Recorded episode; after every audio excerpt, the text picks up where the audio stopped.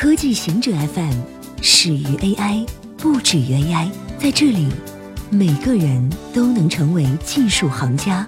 欢迎收听今天的极客情报站。波士顿动力准备推出它的第一款商业机器人。波士顿动力正准备推出它的第一款商业产品——四足机器人斑点。斑点重二十五公斤，具有相当高的敏捷性和平衡性。公司 CEO 马克称。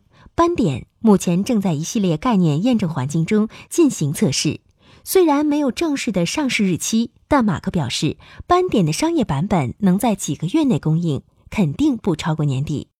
他们正在做最后的设计调整，已经进行了大量的测试。波士顿动力在亚马逊的火星机器人大会上展示了斑点，两只斑点在人群中穿梭，两名雇员拿着游戏平板控制和监视。宜家向小居室客户提供机器人家具。宜家正与美国创业公司奥瑞合作，为居住空间狭窄的客户提供机器人家具系统圆形岩石。如图所示，圆形岩石能在室内移动，通过触摸板控制，能将房间分成两个生活空间，包含了床、桌子和沙发，可以根据需要拉出。圆形岩石设计帮助城市居民最大化利用他们居住的小空间。它将于二零二零年率先在香港和日本上市。Roganan 是基于奥瑞的机器人平台，配合宜家的住物家具。宜家称，圆形岩石能节省八平方米的生活空间。它的价格尚未公布。早前，奥瑞向房地产公司和 Airbnb 提供的奥瑞系统售价一万美元。中国科学家测试强磁场下的动物安全性。根据发表在《神经图像》期刊上的研究，中国科学院在3.5 D 到23特斯拉场墙下测试了强磁场对小鼠的影响。他们在3.5到23特斯拉场墙下对112只正常小鼠处理两小时，之后继续正常饲养三周。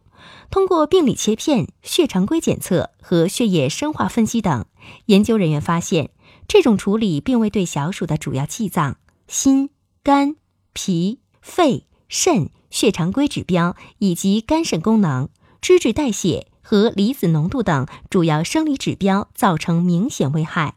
虽然二十三特斯拉处理组小鼠的摄食和体重增长受到了一定影响，但是二十一点九特斯拉及以下的强磁场就没有明显影响了。此前的研究发现，长时间在强磁场下会影响小鼠的肝脏。切尔诺贝利成为评分最高的电视剧。切尔诺贝利成为评分最高的电视剧。HBO 刚刚播完的五集迷你剧《切尔诺贝利》成为 IMDB 上评分最高的电视剧，超过了《行星地球二》《兄弟连》《行星地球一》《绝命毒师》《权力的游戏》和《火线》等知名的电视剧和纪录片。